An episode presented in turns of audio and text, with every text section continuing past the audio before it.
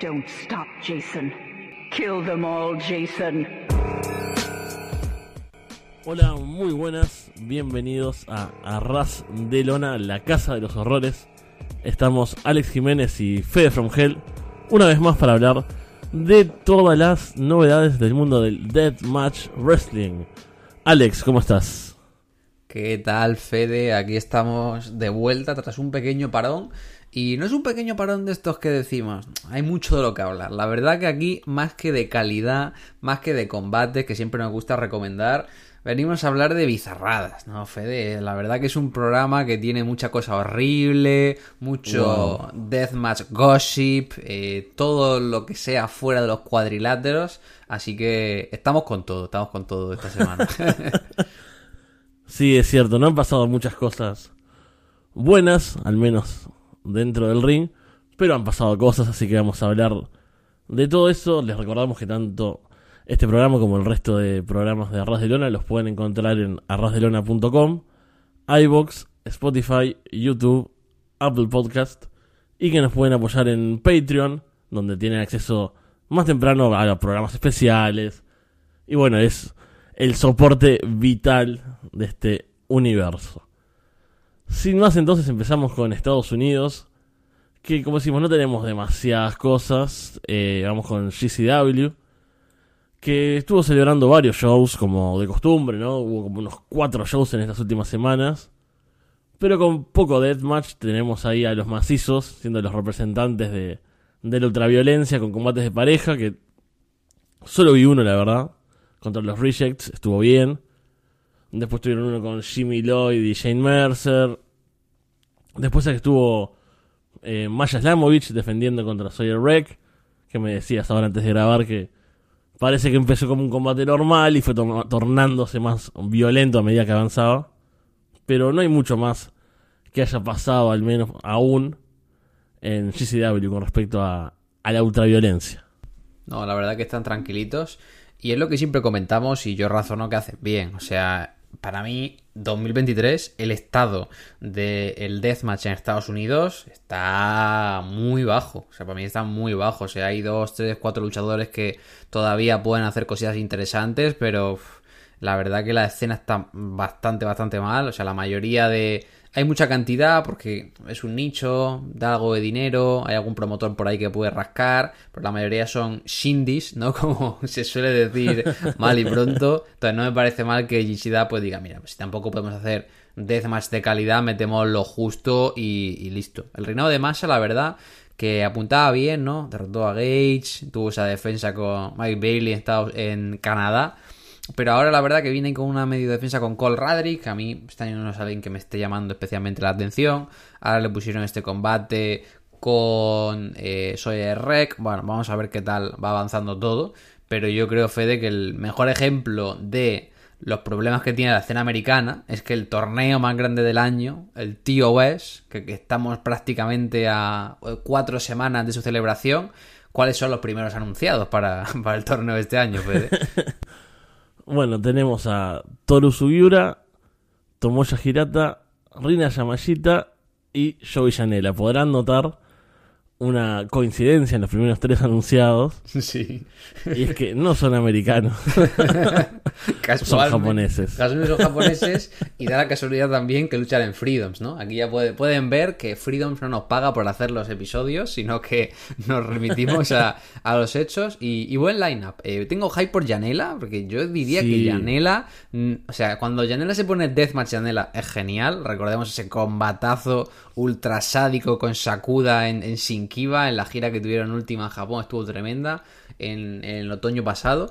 Y yo diría que Yandera no participa en el TOS desde que eh, Sanding lo mató de este alto de, uh. del Game Changer War, ¿no? Emulando a, Nick Mondo y al propio John Sanding, que Sanding, por cierto, que este año lo van a meter en el, en el Deathmatch Hall of Fame también ese fin de semana. Entonces, cuidado que Yanela, con lo juguetón que está últimamente, no salga ahí también a, a encarar un poquito al loco de John Sanding, pero le tengo ganas. Y luego los japoneses, bueno, Toru Sugiura y Rina, yo creo que después del nivel del año pasado se merecían volver. Yo creo que los dos elevaron bastante la calidad de los combates en el TOS 7, pero lo que más me alegra es Tomoya Hirata, ¿no? Tomoya Hirata creo que ha hecho un gran trabajo. Se merece estar aquí. No sé cuánto de Uber se va a poner con el público, pero yo creo que a los Yankees les va a gustar, porque Tomoya Hirata es el típico big beefy guy, ¿no? De así grandote, es un, es un babyface bastante claro, hace muchos movimientos de poder para levantar a la gente, muchos tackles y tal. Yo creo que puede tener una buena actuación si Berete le buquea con, con los compañeros adecuados y además va a llegar como campeón de Freedoms, que eso siempre también hace que a nivel presentación se te vea como algo más, más importante. Sí, eso estaba pensando. ¿Contra quién lo pueden poner, no? Para lograr ese efecto. Porque Claro. lo que venías diciendo, ¿no? De que Sí, en, sí. en Estados Unidos no hay gran nivel. O sea, nos faltan cuatro en principio por confirmar. No sé, capaz que puede ser. Eh, John Wayne Murdoch, Sí. eh, seguramente. Y los otros tres, no lo sé. Si te ocurre a ti algún nombre, capaz que no sea como súper regular, pero semi-regular, ¿no? Como cuando trajeron en su día, que si a Orin Byte, que si traían a Kira, que si traían Sí, a esta gente. Byte. No, no sé, ¿se te ocurre algún nombre? Porque es que no. O sea, me gustaría que fueran más imports, pero no creo que se vaya a gastar tampoco tanto dinero Bread, ¿sabes? En, en extranjero. Eh, Hoodfoot, no sé ahora, que, que está también, bueno, como campeón en ACW y Sí, demás, puede tener ser. un poquito más de, de Pero- nivel para lo que es Estados Unidos. A ver, un Hoodwood contra Girata podría estar gracioso, ¿sabes? En plan, dos Sí. tipos ahí grandes, pegándose con todo, choque de trenes. Es un combate que podemos comprar. Porque eso, creo que no hay gente como dominante e importante que pueda hacer, como no sé, fue lo violento Jack y Hirata, ¿no? En, en Japón. No sé, por nombre, Tremont, por decirte algo, pero Tremont últimamente está para vender, en realidad, eh, los combates y, y ser dominado. No, ten- de... no- no- no tendría esa intensidad que podría tener. Aquí es cuando me da pena que se haya semi-retirado Alex Colón, ¿no? Porque yo creo que Alex Sí. Colón a Tomoya Girata, bueno, una semifinal, una final, una primera ronda incluso del torneo, le podría sacar tremendo, tremendo luchón. ¿Cómo le echamos de menos, no? Al principio decíamos, menos mal que se tomó un descanso, pero ahora el, ni- el nivel tan malo que ya queremos que vuelva nuestro Michael Jordan de- del deathmatch americano. Terrible, terrible. Pasamos a hablar un poco de ICW No Holds Bar. Que acá tenemos cosas para entretenernos un poco. Porque, ¿qué pasó? No hubo shows, increíblemente. Imposible, no me lo creo. No me lo creo, Fede. No ha habido tres shows, uno en la jaula, otro en The Pate. Roll with the Punches. No, estuve. Aparte lo, lo consulté como en Cage Match, en Twitter. Dije, realmente, a ver, me fijé en nuestros apuntes anteriores. Lo que se venía supuestamente era la gira por el Reino Unido, una vez más, con Rice. Eh, como es el Ultraviolent Vortex. eh, Games of Death. Cuatro shows en tres días, mismo roster. Pero acá empieza el Deathmatch Gossip, que es lo más divertido de esta escena. Totalmente. Y es que se tuvieron que posponer los shows de esta gira. Básicamente porque alguien, a ver, eh, corregime si lo estoy diciendo de memoria, Vale. ¿no? Un tipo denunció de los últimos shows de Rise y ICW, ¿no? Como, bueno, que no eran aptos para todo público, como que había sangre y todas esas cuestiones. Y por eso, como que no estaba bien anunciado eso, Exacto. ¿no? Decían que... habían celebrado shows ultraviolentos sin avisar correctamente de qué era. Cuando la cartelería de Rai son tipos llenos de sangre, pone más 18. Cuando compra las entradas son shows para más de 18. Y literalmente todos los combates ponen que son deathmatch. O sea que literalmente sí que estaba anunciado. Pero sabemos como el en tema de Reino Unido, no recordemos los tipos esos que en un patio, ¿no? Ahí trasero, en un show indie pequeño, utilizaron cristal delante de niños, ya hubo movida. Yo creo que la Sí. policía está calentita y se ve que el tipo pues les demandó. Pero lo más gossip de todo es que Rice dijo en su comunicado que el tío este había ido regularmente a los shows de Rice y que además es alguien que estaba intentando empezar una promotora de Deathmatch en Reino Unido. Dices tú, ¿para qué hace que se meta la policía a capar el Deathmatch si tú mismo quieres hacer una promotora, ¿sabes? O sea, no tiene ningún tipo de sentido. No, no, es que parece la peor idea del mundo, ¿no? Porque no sé, bueno, por, por un lado eso de la policía, por otro lado quedar mal con la escena local, con- que tampoco es muy amplia, o sea, si te enojas, si te peleas con Rice, donde están, no sé, Big Fucking Show, B.A. Rose, Iceman, esos tipos que les hiciste perder este show y por ende el dinero, dudo que después quieran ir alegremente a luchar a tu empresa. Sí, Y además- y además que estamos hablando de una escena inexistentemente pequeña, ¿no? O sea, de Sí. nuevo estar pegándose cuando realmente hay cinco personas y 200 fans. O sea, es, es lo más indie de, de las indies. Divide y vencerás, que se creen. Las ratas peleando por los churros con música de Linkin Park. totalmente, totalmente. Qué horrible.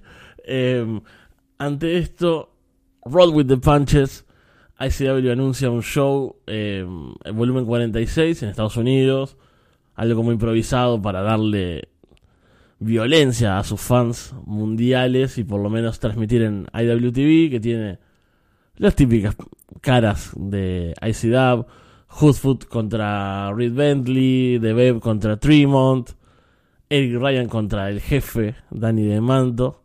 No hay ningún combate que sea especialmente importante. es na- nada que no hayamos visto, básicamente. Exacto, es lo mismo de siempre, pero otra vez. O sea, no. No sé. Hace un show. Es que no, no lo entiendo. No, no me salen ni las palabras, Fede. La verdad es que. No sé Roll with the punches. Exacto, ese es el resumen. Y otra noticia que es Deathmatch Gossip.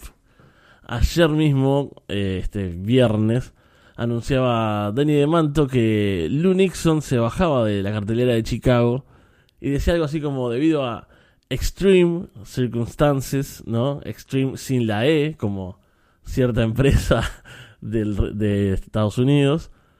Y después empezó a tirar como Danny calentito ahí en Twitter, como cosas de no todos pueden ser un león, eh, hay gente que prefiere el dinero y no la palabra, no sé, cosas así como dando a Sí, entender sí. cositas.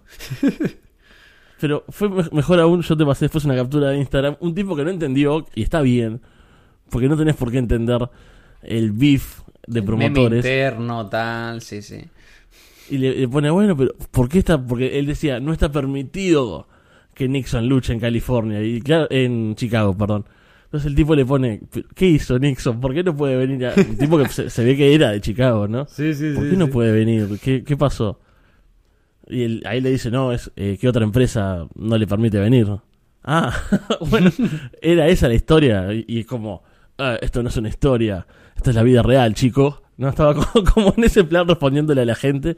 Y es como, a ver, señor, a nosotros porque nos divierte, pero los fans, la gente que mira las luchas nomás no tiene por qué saber este No, pero- background de peleitas entre Para- Rob Black pero para, y demás. para mí, para mí lo mejor fue la intervención de Atticus, porque es como Dani Damanto se puso pasivo-agresivo poniendo indirectas en su muro de Facebook para que lo vea su exnovia y pone More pretty games being played in the deathmatch world, es decir, más juego, juego sucio en el mundo del deathmatch. Supongo que esto seguirá hasta que este trozo de mierda se vaya de nuevo, ¿no? Refiriéndose a Rob Black, que ya estuvo en su día con XPW y se acabó yendo.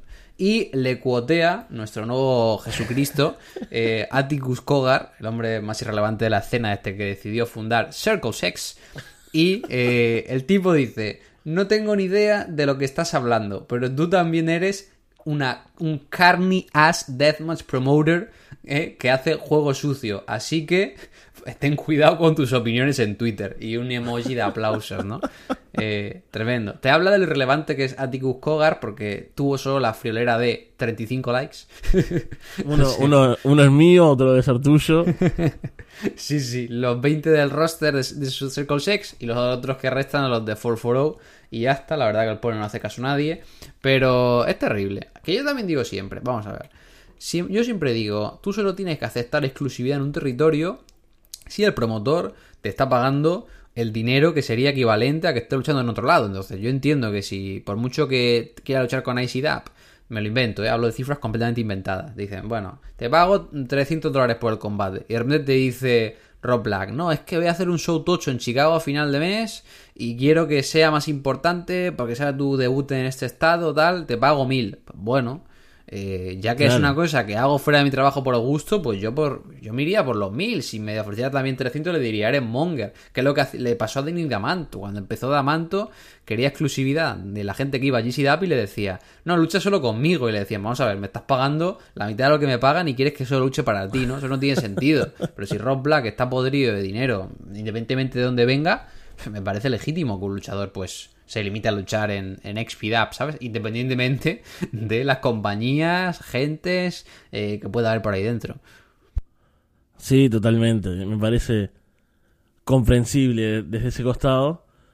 Lo bueno de todo esto es que ante la ausencia de Lou Nixon, Dani anunció, em, por lo menos para un combate, que era un Fatal Four Way ahí de por el título, que lo va a reemplazar, reemplazar, perdón, Cruel, nuestro monstruo favorito. Regresó. Que era como una four-way rara, ¿no? Que estaban por ahí Sí. eh, Abdullah Kobayashi, eh, Hoodfoot. Cruel, Hoodfoot y ¿quién más Y estaba? Tank. Y, uf, Tank. Tank que va a luchar contra Timothy Thatcher en el SCI de verano. Eh, bueno, me hace gracia porque yo estoy totalmente convencido de que Abdullah Kobayashi pide menos dinero por un tag o por un multiman. Entonces, por eso creo que solo le Sí. buquean en multimans, porque si no, no tiene sentido que no hacen multiman nunca y cuando viene Abdullah lo metes, ¿sabes? Sin teniendo ningún tipo de sentido. Es como, ni con esas son capaces de hacer un tag, ¿sabes? O sea, no, no, no, no. Va contra ellos hacer una pelea por equipos. No tiene sentido. No, no, les cuesta, les cuesta mucho. Con eso cerramos con ICW. Vamos a tener estos combates, estos shows y bueno, más gossip seguramente en el futuro.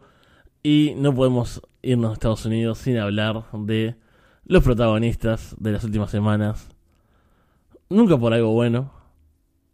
O a Siempre veces sí, eso seguro. Estamos hablando de XPW, que celebraron California 2, su torneo para un King of the Dead match de unas que 5 horas y media, 6 horas de show. Bueno, entonces más corto que el año pasado. El año pasado duró Sí. 8. A mí se lo vi en vivo, me acuerdo que estaba amaneciendo y yo seguía acá mirando a, no sé, Hardcore. Hillbilly y Masada y Maga Butcher. Pero yo te quiero preguntar, Fede, porque el año pasado hubo algún combate que estuvo bien, me acuerdo. Recuerdo incluso que la final con Masada y Slack estuvo buena, que fue cuando Slack ganó el título. ¿Tuvimos algún combate realmente destacado en este torneo? ¿O fue todo entre horrible y accidentado? Ese fue el problema, de que primera ronda horrible, ¿no? Olvidable. Por ejemplo, a ver, estoy tirando así de memoria, ni siquiera tengo la cartelera a mano porque ese es el nivel.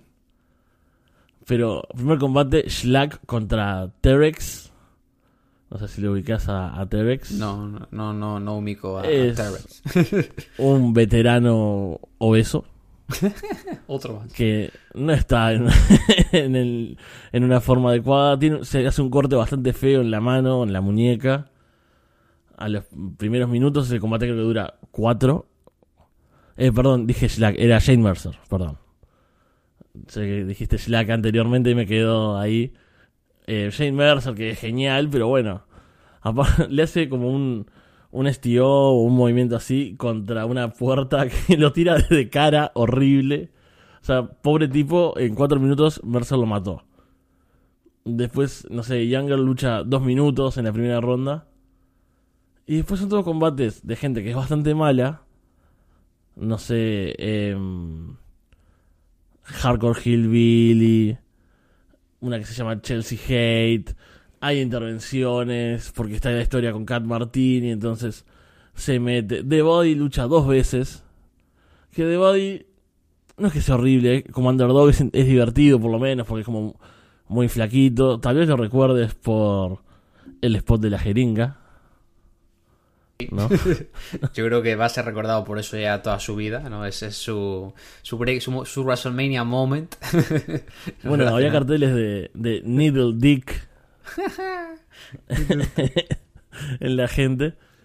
Y decís, bueno, a ver, está Eric Ryan ahí con, no sé, Ludark Shaitan en el primer, la primera ronda. Cuando pasamos a la segunda, empiezan a haber cruces, ¿no? Younger contra Eric Ryan. Eh, ahí decís, bueno, está bueno, pero Younger ya sale le- lastimado para la segunda ronda, ¿no? Ya empieza sí. Con, con un vendaje ahí. Y los combates que parece que pueden estar buenos, bueno, no sé, Lunixon contra Masada lucha, luchan como 20 minutos.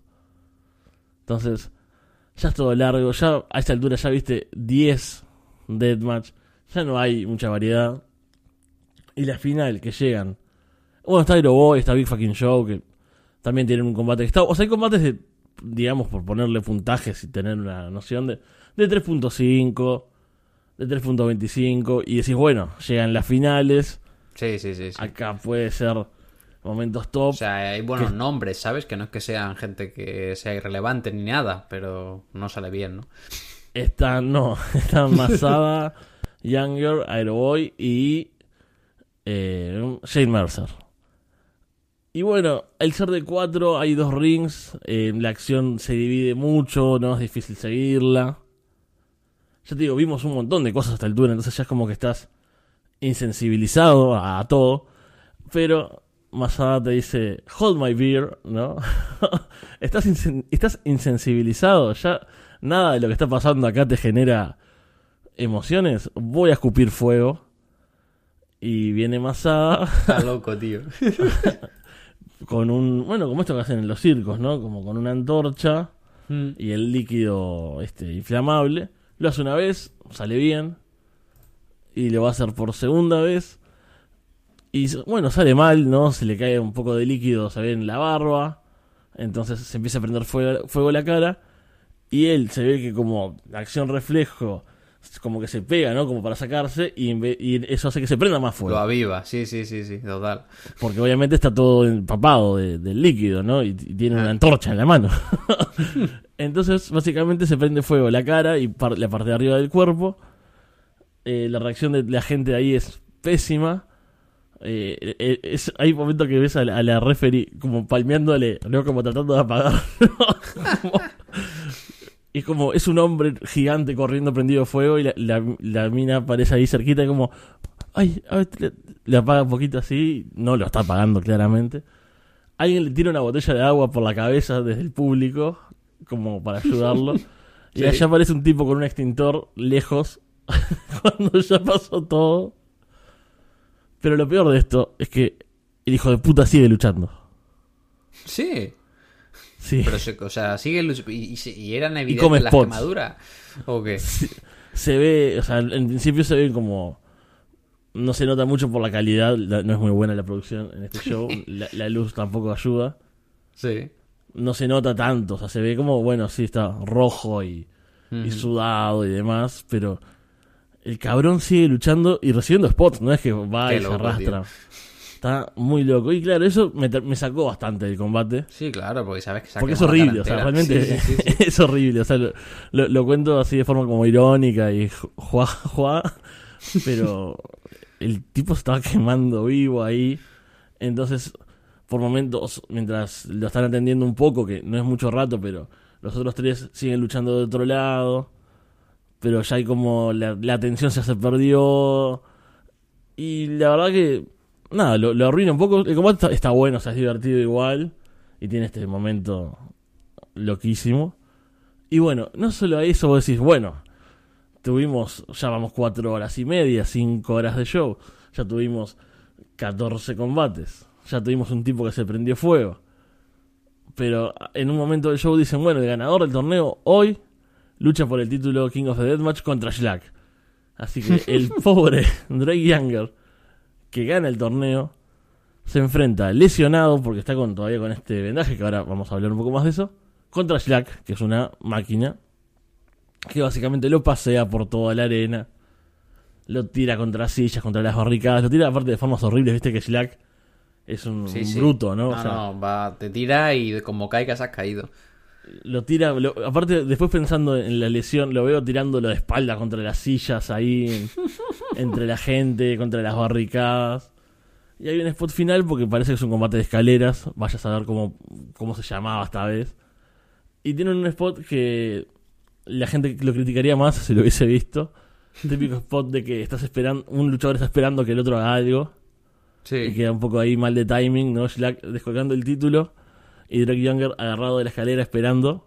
Sí. Y cuando Slack saca el título, Younger empuja la escalera y Slack cae de un ring al otro Mm. sobre unas mesas con vidrios y tubos y todo. Eh, Es un gran spot, como se ve. Lástima el timing, ahí lo arruina un poquito. Y claro, Younger dice, oh, lo tiré, pero ya es tarde, ya tiene el título. y termina así. Seguramente haya una revancha en un momento o algo. Fantástico. Pero, Eh, ¿qué no te sé. parece? Prometedor, ¿no? Te dieron A ver, ganas de verlo. No sé si ver algún combate, sinceramente. Mira que a veces me gusta ver, pero yo creo que igual viendo algún combate suelto la experiencia puede ser mejor. Que a Sí. diferencia si estás viendo las cuatro horas seguidas, que has visto ya de todo, ves cómo todo se está haciendo pesado y demás. Pero bueno, lo de Masada me da pena, porque como que vi mucha gente riéndose de Masada, que bueno, Masada pues también con sus acusaciones, tuvo sus problemas, tal y cual. Pero no sé, no es como si hubiera sido tonto en plan J.J. Escobar saltando con una silla Claro. para romperse el coxis. Ha hecho el spot de Mr. Pogo que hace todo el mundo. Simplemente que tiene la mala suerte de que le cae el líquido en la barba, se le quema la cara. Me parece como re peligroso. Y no es por hacer nada loco, sino algo que relativamente tiene controlado. Entonces, bueno, me da pena. No, no he vuelto a leer nada. Creo que como no tiene redes sociales de cómo está, espero que esté bien. Y, y lo que me flipa es Drake Younger. Contento que gane el torneo, la verdad. Creo que se merecía, si no se hubiera lesionado, eventualmente ganar el, el título Keynote de Deathmatch. Slack tuvo un buen reinado de un año, entonces si gana Drake Younger, yo por mí a favor. Pero claro, Drake Younger anuncia que fue al médico porque le dolía la espalda y lo que le dice es que se rompió la espalda. O sea, tenía fracturas en tres vértebras, le han hecho una operación de riesgo, va a estar medio año fuera. Y con tres vértebras rotas el tío se cascó cinco deathmatches en una noche. O sea, no me lo puedo creer. Este tío, por más que le, le quieran derrotar, no, no se deja vencer nunca, ¿no? Él ya, como buen fanático religioso, gracias a Dios, Jesucristo, mis amigos, la Santa Virgen y tal, pero yo creo que este tío tiene un físico tremendo. No, increíble. O sea, que haya luchado así y que haya ido como, uy, me duele un poco la espalda a ver qué pasa. Y tenía tres vértebras rotas. Sí, sí, sí. Que tú tienes un poco de lumbago cuando estás sentado en la silla del trabajo y ya no te puedes mover. Y este tío sin vértebras haciéndose deathmatches, ¿sabes? O sea, te ha hecho otra pasta. No, no. Tremendo. Y bueno, ahora a ver cuándo vuelva a XPW sobre todo. Y seguramente va a tener un nuevo run interesante. Si te parece, vamos a Japón. Entonces, que también hubo cosas interesantes acá un poco más en los rings, al menos. Y esta vez Big Japan sí nos deja algunas noticias. Sí, la verdad que no tuve tiempo de estar viendo los combates, pero pasaron cositas por Big Japan. Eh, hicieron tape esta semana los shows del día 14 y 15 de abril. Y son los shows principalmente los que estuvieron nuestros amigos Matt Pondo y Necro Maga Butcher eh, luchando. Combates por equipo, estuvieron en un tag, estuvieron en una pelea de tríos, enfrentándose principalmente a veteranos como Ito, Avi, etcétera, etcétera. No lo he visto. Lo voy a ver no lo, no lo creo, sinceramente. ¿A quién quiero engañar? No, no me llama la atención. Te dejaré el placer a ti, Fede. Sí, yo lo Pero lo más interesante fue el día 15, que era el number one contender para ver quién retaba a Hideyoshi Kamitani en el show del Yokohama Budokan del 4 de mayo, es decir, de aquí a tres días. Y Abdullah Kobayashi, joven promesa, derrotó a Ryuji Ito, no sé si te suena el nombre de este luchador, y eh, se coronó retador número uno. Este combate sí lo estaré viendo porque, bueno, es un, es un viejo enfrentamiento, pudo estar bien. Y de esta forma, el 4 de mayo en el Yokohama Budokan, pues Abdullah Kobayashi va a estar retando a Hideyoshi Kamitani. Y yo, sinceramente, creo bastante probable que Abdullah Kobayashi vuelva a ganar el título. O sea, Kamitani ¿Sí? tuvo un reinado que estuvo bien. Quiero decir, ganó la final del torneo. Recordemos que fue contra Avi. Tuvieron un buen combate, nos gustó la final del torneo. Sí, Buena historia. Ha tenido algunas defensas que han estado bien Kamitani, con gente como I, el propio Ito. Eh, no, no lo hizo mal. Entonces, si sigue siendo campeón, me da igual. Pero me da la nariz, Fede, que vamos a tener a Avi siendo campeón, pues, de nuevo en, en esta división Deathmatch. Sí, no, no me sorprendería, ¿no? Con las decisiones que suele tomar Big Japan con respecto a, a sus títulos y, bueno, a sus luchadores. Ver a Abby de vuelta con el título. Así que tal vez, no me acuerdo cuándo son los de ACW, pero tal vez cuando vaya de nuevo a Estados Unidos sea campeón de Big Japan. Puede ser, eso yo creo que siempre te sienta bien, ¿no? Presentar a alguien con el cinturón, sobre todo siendo el de Big Japan, con tanta historia tan importante. Veremos qué tal. Eh, cosas más interesantes por Japón, como siempre, en Freedoms. eh, hizo el tape, el último show de Shinkiba, Freedom, I'm the Star of GW 2023. Tuvo lugar el 20 de abril, hace apenas 10 días. Y no, fue un show realmente entretenido, como siempre en Shinkiba, mucho multimans. Drew Parker en el Open, hace curioso, ¿no? El tipo que era campeón, Drew Parker finalmente se queda en Freedoms, va a estar trabajando en la división Junior Heavyweight, estuvo en el Open ni tan mal, también hace algunas fechas independientes con empresas como Gleito y demás. Pero en lo que nos repercute, eh, tuvimos un combate hardcore, bastante entretenido, con ERE, Fuki, Mogami y Violento Jack derrotando a Takeda, Toro Sugiura y Yusaku Ito. Estuvo bien el combate, estuvo diver, tuvo buena pinta. Takeda como a mitad de combate saca a Weki que está en ringside y lo sube en mitad del ring para pegarle utilizándole de, objeto arrojadizo. Y ahí como que nos hicieron un poquito el setup para el regreso de Weki, para mí muy esperado y creo que para todos, eh, el 3 de mayo, o sea, queda nada, nada. Y luego el main event pues estuvo muy bien como siempre. Típico combate por equipos, Kasai, Momo Sasaki y Takashi Sasaki, es decir, campeones de parejas y Kasai, derrotaron al equipo de Daisuke Masaoka, Rina Yamashita y Tomoya Hirata. Primer combate de Hirata después de ganar el título y yo la verdad creo que le queda como anillo al dedo, tiene al público detrás y estoy bastante confiado de que puede salir bien, ¿no? Salió bien el experimento de Toru Sugiura en 2019, 2021. Yo creo que Tomoya Hirata va por ahí. Es un tipo con presencia. Eh, verle con el cinturón le sienta súper bien. Y tiene estos multiman que siempre tenía sus momentos de dominio, después de tipo poderoso. Y aquí todavía lucen mejor porque ya lo venden como alguien importante dentro de la pelea. Eh, tuvo bastante interacción con Takashi Sasaki y es que el combate se decantó por el lado de los retadores. Sasaki le hizo el pin, le derrotó y tenemos ahí main event para el próximo show. De modo que la primera defensa de Hirata será Hirata contra Takashi Sasaki. Que bueno, tiene buena pinta. Sasaki es como el maestro de, de Hirata. No solo es un veterano, es también el booker de la promotora, así que es como una prueba de fuego. Y yo creo que puede salir bastante bien, ¿no? Porque ya digo, Hirata me convence mucho, Fede. Y luego Sasaki, yo creo que es como de esta generación de Deathmatch Wrestler de los 2000 que quizá a veces se le olvida, ¿no? Un poco a la gente. Siempre se habla de Ito, se habla de Abi, se habla de Kasai, pero yo creo que Sasaki no solo ha sido siempre un grande, sino que creo que ha aguantado bastante bien. Es decir, está mayor, pero hace buenos combates con storytelling, ya sea en Prominence, sea en Freedoms, que para mí ha sabido adaptar su estilo bastante bien a, a la edad que tiene y no se le nota tan capado, ¿no? Quizá como ver a Ito que tiene las rodillas pues mucho peor. Sí, a mí me gusta bastante también. No vi este show, estos combates suenan divertidos como siempre de, Freedom, seguramente en la semana cuando me empieza a quedar ya con menos cosas atrasadas los pueda ver. Y también los de Big Japan que decíamos. Y como siempre, ¿no? Esto de usar estos multiman como base para crear los retadores en una empresa que tiene shows, no sé, una vez por mes, dos veces a veces. Me parece una gran forma de hacerlo, ¿no? Porque ahí te, calienta un poco la escena y le da sentido. Y bueno, después todo este trasfondo que decías de, de Sasaki también ayuda a que se sienta importante esa primera defensa de Hirata. Tengo muchas ganas de, de verla y también de ver a, a Weki que va a estar volviendo. Ese show es el 3 de mayo, ¿no? En el. Es en el Korakuen. Sí. Y... en el Korakuen. Pinta bien. Y tiene buena pinta, sí. Finalmente no van a ir a Yokohama en mayo igual que Big Japan. Ellos han retrasado la fecha para agosto, me parece también bien, para no sobresaturarlo. Recordemos que el año pasado hubo una semana shows en el Yokohama Budokan, de Ice Ribbon, de Big Japan, de Freedom y al final contraproducente. Show tiene buena pinta. Tenemos ahí a Drew Parker en el opener, en Multimans con los juniors. Veremos cómo llega porque se volvió a lesionar del pie en su última pelea. El tipo no gana para disgustos. Eh, Kamui sigue con la defensa del campeonato junior y va a estar enfrentándose a Yuma Saoka. Tengo curiosidad de ver si con Drew Parker van a ir poco a poco o lo van a subir en la división junior para que sea el que destrone a, Kamui, que tiene bastante pinta.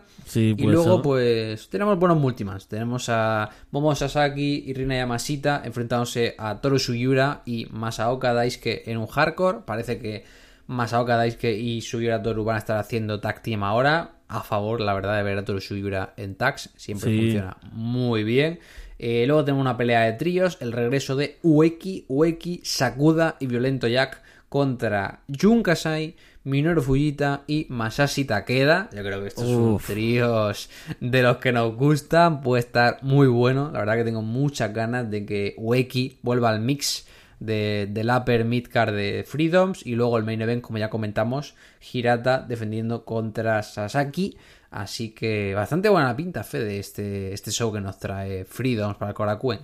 Sí, aparte pienso en ese tríos y lo diferentes que son entre sí los luchadores, entonces vamos a tener, no sé, tenés a, a Jack ahí, máquina contra Takeda, ¿no? Así choque de tipos duros y, e importantes, tenés a Kasai y Sakuda locos, ¿no? Que, te- bueno, te van a hacer algún spot ahí, los pinchos de Sakuda, algún vuelo, algún destroyer ahí desde la esquina y bueno, Fujita y Weki que tienen su lado violento, tienen su lado divertido también.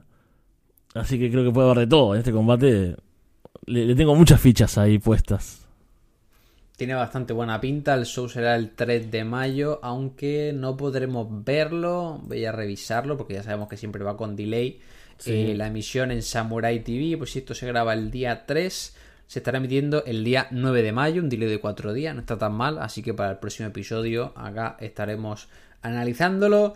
Y fuera de eso, la verdad que bastante tranquilo en Japón. Hubo unos cuantos imports viajando. Sawyer Rec va a estar haciendo fechas con Tokyo Yoshi Pro. Vamos a ver qué tal le va. Tokyo Yoshi, recordemos que también trajo a otros talentos como Billy Stark recientemente. Así que están bastante con los imports. Va a tener incluso un deathmatch. Veremos qué tal.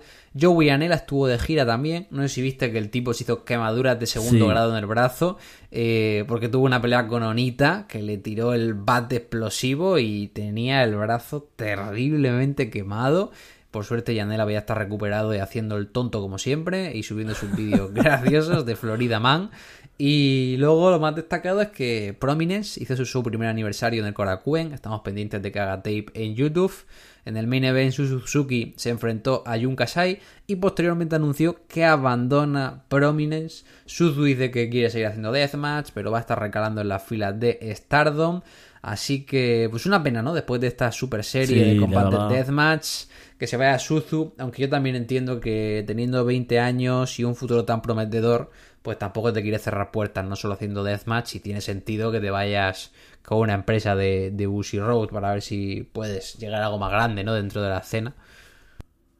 Sí, aparte le estaba yendo bien en Stardom, así que tiene todo el sentido y tengo ganas de ver este combate. Me gustó mucho en general esta serie de encuentros de, de Suzuki, así teniendo deathmatch contra tipos bastante conocidos todos y bastante grandes e importantes, así que este seguramente sea de ese nivel, porque bueno, Jun Kasai es una garantía también. Eh, veremos entonces cómo será su futuro, eh, además de estar en Stardom, bueno, que siga haciendo algo de Deathmatch, eh, me parece que es genial. Nosotros como fans siempre vamos a querer ver eso, pero bueno, somos tipos razonables también, lamentablemente, ¿no? Sí, en- entendemos. entendemos que la gente quiere vivir y, y no, y no morirse y esas cosas. Qué, qué aburrido, ¿no? O sea, imagínate este podcast sería un poquito, sería un poquito más horrible, pero gracioso acá nosotros diciendo, eh, puto Lunixo, ¿por qué no lucha en ACW? Ah, Susu. Suzu, ¿Por qué se va? Y Drew Parker, qué blandos que son, que no quieren eh, de- derramar sangre por nosotros. Sería horrible, pero no nos escucharían las madres, ni las novias, ni las abuelas de nuestros oyentes. Os queremos, sois nuestro target favorito. Vamos, si te parece entonces, al resto del mundo, que no hay mucho. Vamos a decir brevemente que los amigos de DMDU, después de tantas malas noticias, lograron celebrar, bueno, están celebrando, van uno, creo, diferencia horaria. Los dos shows que tenían este fin de, uno de ellos es un torneo, falta John Wayne Murdoch que no pudo viajar, se les abandonó gente de la empresa, tuvieron problemas con el venue, lo cambiaron a otro. Vamos a ver un par de semanas, un mes, quién sabe cuándo, cómo salieron estos shows. A mí siempre me gusta ver la escena australiana y bueno, acaba de haber gente también de Nueva Zelanda. No sé si muchos más imports porque el importante era Murdoch y no fue. Después, Bueno. sí, O sea, qué decir.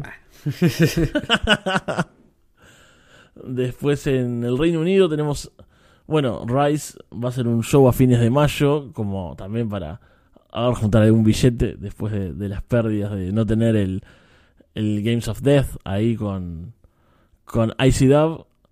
Hay algunos combates anunciados, lo de siempre, Big Show por ahí, V.A. Rose, Darwin haciendo buenas promos en, en Instagram. Y Kumite, que nunca sabemos cómo pronunciarlo. Mira que escuché el vídeo promo de Y combate y me quise quedar en cómo se pronunciaba. Dije, ah, se pronuncia así, se me ha olvidado ya. Digamos, Kumite. Kumite. Kumite. Tienen un show en IWTV que aún no vimos realmente. Y anunciaron uno próximo que va a tener a Big Fucking Show versus Danny Darko en un One Last Dance with Death. No me, creo, no, me, no- no me creo que sea su último No, Deathmatch. No, lo nunca. creo. Nunca es el último, ya sabemos cómo funciona esto. 200 light tubes y bar boards, así que va a ser, me imagino, con el ring eh, sin la lona, ¿no? Descubierto. Sí, Entiendo se eso. supone. Eso puede estar, puede estar muy bueno. Y van a estar también Antonio González versus Tomby versus Lou Nixon versus Clint Marguera. Ahí un combate a cuatro esquinas para decir el retador al título. Interesante, siempre nos gusta ver estos shows ahí en ese, en ese fondo, en ese jardín. Pero bueno, El mejor entorno para hacer Deathmatch, ¿no? Y si ya está medio prohibido, pues hay que hacerlo clandestino siempre. es, es la, la opción que, que les va quedando a las empresas. Y si hablamos de clandestino, creo que es ideal cerrar con un breve comentario de Zona 23. Que Que recordamos. volvieron, volvieron a IWTV después de que solo 5 personas compraran los shows eh, por 20 dólares. Y gracias a eso, pues podemos volver a verlo, ¿no, Fede? Es que, mira que si ni nosotros lo compramos, Que somos el target. lo que debe haber sido, ¿no? Ese, aparte tenía buena cartelera el show ese, me acuerdo. Tuvieron acá Nostalgia Extrema en IWTV. Que bueno, típicos combates de, de zona, ¿no? Mucho caos, muchos cánticos, eh, muchas cosas que no se entienden. Eh, estuvo bueno un Demus versus Wotan, que estuvo bastante bien y, y generó eso que generan por lo general ah, los combates de... ¿Cuántas palabras parecidas? Dije todas juntas. Generó como genera por general. Horrible, qué horrible. Esas cosas que pasan en, en zona que son. Estos tipos se están pegando de verdad. Esto es historia. Es shoot. Termina el combate, se siguen pegando. Se siguen gritando cosas, insultos. Eh, acá ahora ven- venden un combate de máscara versus cabellera en el futuro. El main event fue igual, pero peor porque eran 4 contra 4. Están estos del negocio infernal, algo así, no me acuerdo el nombre, pero que son como medio de moda. Entonces también no pierden los combates, terminan no contest, se siguen pegando por los siglos de los siglos. Ahí los tipos dándose machetazos entre el público. Los vienen a separar, se empiezan a pegar otros más. Y así termina. Es eterno, es horrible. O sea, es horrible hasta para mí. Imagínate el nivel. O sea, y si no lo entendemos nosotros que hablamos en español, tú imagínate el yankee que mira esto, que ni siquiera entiende lo que grita la gente, ¿sabes? O sea, es como, no sé, estar viendo una fancam de una pelea en mitad de la calle, ¿sabes? Sí, sí, sí, exactamente. Pero bueno, lo interesante es que anunciaron un torneo Deathmatch. El rey del Deathmatch para el 7 de mayo. 8. 16 participantes, perdón. ¿No? Y ¿16? Hay tantos. Ahora, estoy, ahora, ahora dudé, ahora dudé cuando lo dije. Son 8 combates. Si son 8, son 16, sí, sí. Eh, y además eh, hay una lucha de tríos. Van a estar los macizos por ahí. Y va a estar esta, la puerquiza extrema, algo así se llama. ¿La puerquiza extrema? Si no, lo, no los Fede, viste, ¿qué, ¿Qué cosas ves por la tarde en tu casa? O sea, no entiendo. es, es terrible, es terrible. Sí, son, son un montón de luchadores. Y son unos tipos que salen con disfraces de cerdos que son... Te van a gustar, me parece. Por lo menos Se tienen, se tienen que enfrentar entonces a, a las tortugas ninja, ¿no? Que también hay por ahí. a Super Mario. A Super- y a Luigi Primo y eso. Pero bueno, eso va a ser el 7 de mayo. Los amigos de Zona 23, el torneo más extremo de México. Sí, son un montón. Estoy leyendo acá la cartelera. Efectivamente, era un montón de gente. Ahora que dices torneo más extremo de México, se nos olvidó comentar que para un show mm, próximo de GCW va a estar viajando Crazy King, que lo ha anunciado Uh. que va a estar pegándose con, con John Wayne Murdoch. Así que siguen los imports para subir el nivel. Bien, no, no lo había visto ese. Así que, bueno, si te parece, Alex, vamos cerrando el programa de hoy. Nos fuimos un poquito más de lo que pensábamos, como siempre. Y esperamos, Sí. no sé, a ver si las próximas semanas tenemos un poco más de acción en el ring para comentar alguna Yo cosa sí. buena. Yo creo que de aquí a dos, tres semanas mínimo tenemos un Son el Korakuen de Freedoms, que eso es siempre un bálsamo para el espíritu. Eh, supongo que también tendremos a Abdullah Kobayashi coronándose en Big Japan. Y tú tranquilo, Fede, que habrá 27 shows diferentes de Icy Up para comentar con unas combinaciones nunca vistas. Y probablemente hagamos la previa definitiva del TOS y el Cage of Survival. Que eso ahí para empezar junio sí, sí que me late mucho, mucho. Muy bien, con eso entonces nos vemos en un par de semanas. Muchas gracias por escucharnos, muchas gracias Alex. Y será hasta pronto entonces. Chao.